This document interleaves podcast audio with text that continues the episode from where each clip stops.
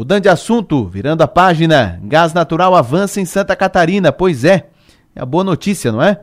Em 2023, no ano passado, Santa Catarina ultrapassou o marco de 1.500 quilômetros de rede de distribuição de gás natural. Isso foi implantado no subsolo de mais de 70 municípios que hoje contam com uma opção energética mais limpa e eficiente. Para falar a respeito disso, eu converso aqui no programa com o diretor, presidente da SC Gás, Otimar Miller. Tudo bem? Bom dia. Oi, Enio. Bom dia. Bom dia a todos os nossos ouvintes também. Pois é, presidente. Boas notícias, né? O gás natural avançando em Santa Catarina. Como é que foi 2023 nesse quesito? Como é que foi o ano passado para a SC Gás, hein, presidente?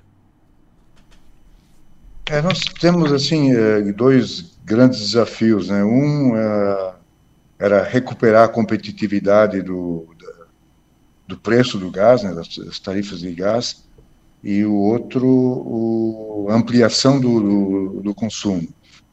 No quesito competitividade, então nós conseguimos, isso fruto das renovações de contratos com o Petrobras e com outros supridores, é, então, reduzir as tarifas de gás aqui no estado em 27, praticamente 28% ao longo do, do ano de, de 23. É, dessa forma, nós voltamos assim, a, nos equilibrar com outros estados vizinhos nossos, é, de maneira que a competitividade, da, especialmente da indústria catarinense, né, fica fica restabelecida. Então esse foi um, assim, o principal desafio e onde é, tivemos uh, bom êxito, diria. E o outro aspecto é a redução de consumo de gás que veio acontecendo a partir do segundo semestre de 22, é, de forma que o volume de gás caiu né, de praticamente 2 milhões e 400 mil metros cúbicos por dia para 1 milhão e 700 mil metros cúbicos. Isso decorrente da retração de diversas atividades industriais que são os grandes consumidores de gás natural em Santa Catarina. Então, nisso está aí o consumo da indústria de revestimentos cerâmicos, a indústria de vidros e também a metal mecânica, a metalurgia. Então, esses, esses três setores tiveram uma redução expressiva de, de produção e, consequentemente, redução no consumo de gás.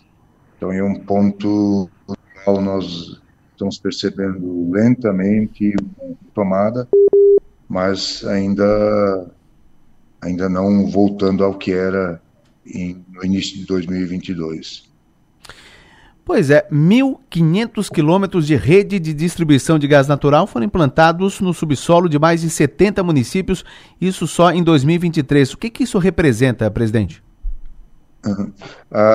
Uh, esses 1.500 quilômetros são ao longo do, dos 30 anos da, da gás né, que se, chegou a, a, esse montante de, de, de instalações. Né? É, em 2023 foram 72 quilômetros né, que, se, que se expandiram. E grande parte, a maior parte disso se, é, aconteceu no avanço da rede de gás para o Planalto Serrano de Santa Catarina, a região de Lages, que é, obra que deve ser, vai ser concluída no segundo semestre de, de 24. Hoje, aquela região é abastecida através de caminhões eh, que levam gás comprimido, partindo de Indaial, e abastecem uma rede local em Lages, né? e isso passará, então, a partir do segundo semestre desse ano, ser atendido pelo gasoduto que atinge aquela região. E daí possibilitará também o atendimento de indústrias de porte significativo que existem no, em Lages e nas cidades no entorno de Lages. Presidente, uh, nesse início de ano, teve redução uh, da tarifa média do gás aqui em Santa Catarina? Sim, agora em, a partir de janeiro nós estamos com uma redução de praticamente 9%, em média 9%. Alguns setores um pouco mais beneficiados, no caso aí o gás veicular, né? Então dá para quase 9,7% de redução. E, na, e no gás das indústrias também uma redução da ordem de, de 8,5%. Então, isso a partir de 1 de janeiro. Perfeito. Aqui na região, presidente, a, a informação de que o governador Jorginho Melo autorizou a instalação de um ponto de entrada em Siderópolis. O que, que isso significa na prática? Quando a região eh, poderá se beneficiar dessa melhoria, presidente? É, nós tínhamos uma deficiência no suprimento na, na região da, da AMREC. Ah, a, a, as duas saídas existentes, né, uma em Uruçanga e outra em Nova Veneza, estavam sendo insuficientes para o abastecimento do, das indústrias da região, que ao longo dos últimos anos tiveram um crescimento do consumo de gás. Então, essa, essa obra autorizada no meados de 23 é, permite a instalação de mais um ponto de saída, e será em Siderópolis, de forma que se possa, assim, atender essa demanda crescente de gás na região. É, essa instalação permite um aumento da ordem de 43% em relação à capacidade existente atualmente. E além assim da, assim, da, da saída propriamente dita, né, do, de uma saída nova do gasbol, né, do gasoduto principal dessa saída. Além disso, também haverá assim interligações entre essas diferentes saídas, porque nós tínhamos uma situação, por exemplo, no saída de Uruçanga sobrava gás e na da saída de Nova Veneza faltava gás. Então, para sanar, para poder equilibrar essas, essas saídas, incluindo a saída de Tubarão também, então, também serão uh, feitas obras, aí, então, especificamente da SC Gás, fazendo interligações, de maneira que haja um equilíbrio né, nessas quatro regiões, né, de Tubarão, Uruçanga, Nova Veneza e a nova de Siderópolis, né, e possa haver um equilíbrio eh, regional no fornecimento do gás. Então, é uma coisa é muito importante para o desenvolvimento da região sul de Santa Catarina. Estou conversando aqui no programa com o diretor-presidente da SC Gás, Otimar Miller, falando sobre a SC Gás Investimentos, o que uh, projetando 2024.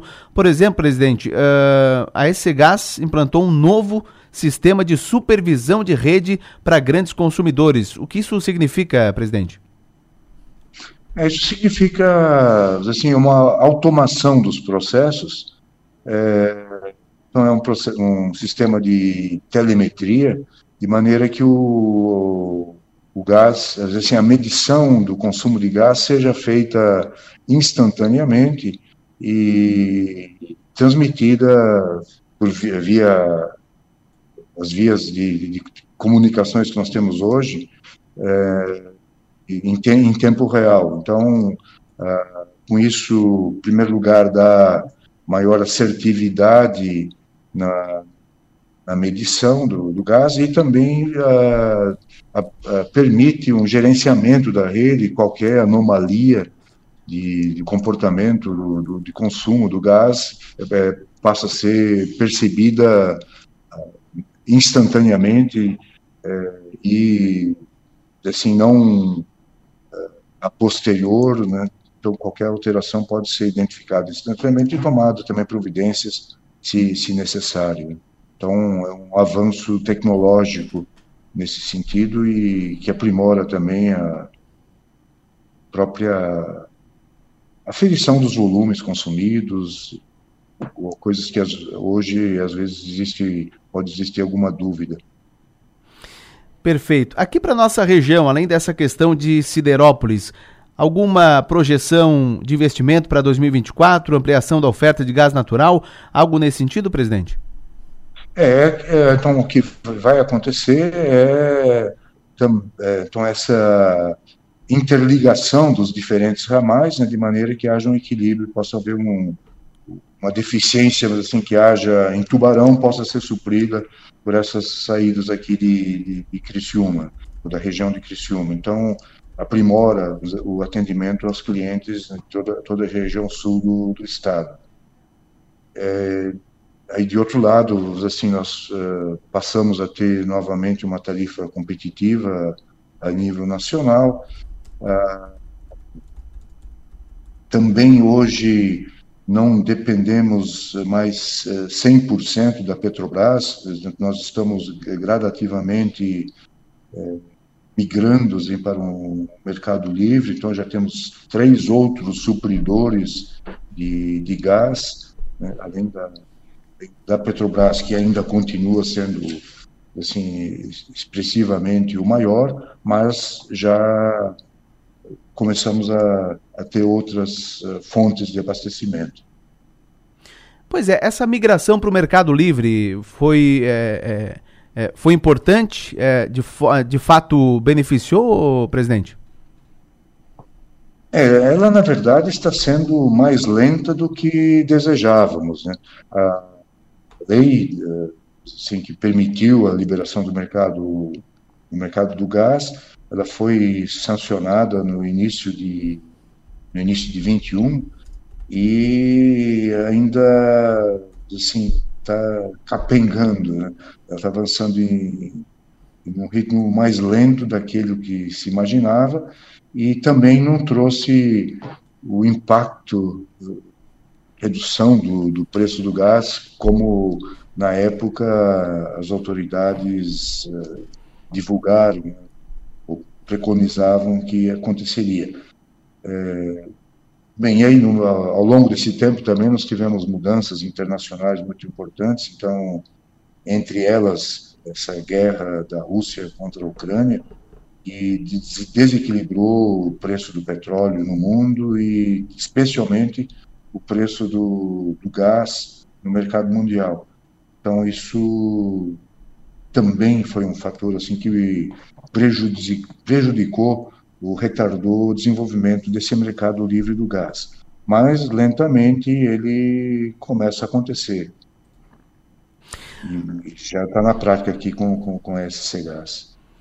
Perfeito. Só para encerrar, o ouvinte, o Célio, interage conosco aqui no 3431-5150 e ele faz o seguinte questionamento: uh, Nós ainda somos, presidente, dependentes do gás boliviano? Não, uh, hoje da porque hoje nós recebemos um mix né, de, de, gás vindo da, da costa brasileira, da região do pré-sal e da Bolívia. Hoje a Bolívia ela representa em torno de 20% do, do gás uh, consumido no, no Brasil.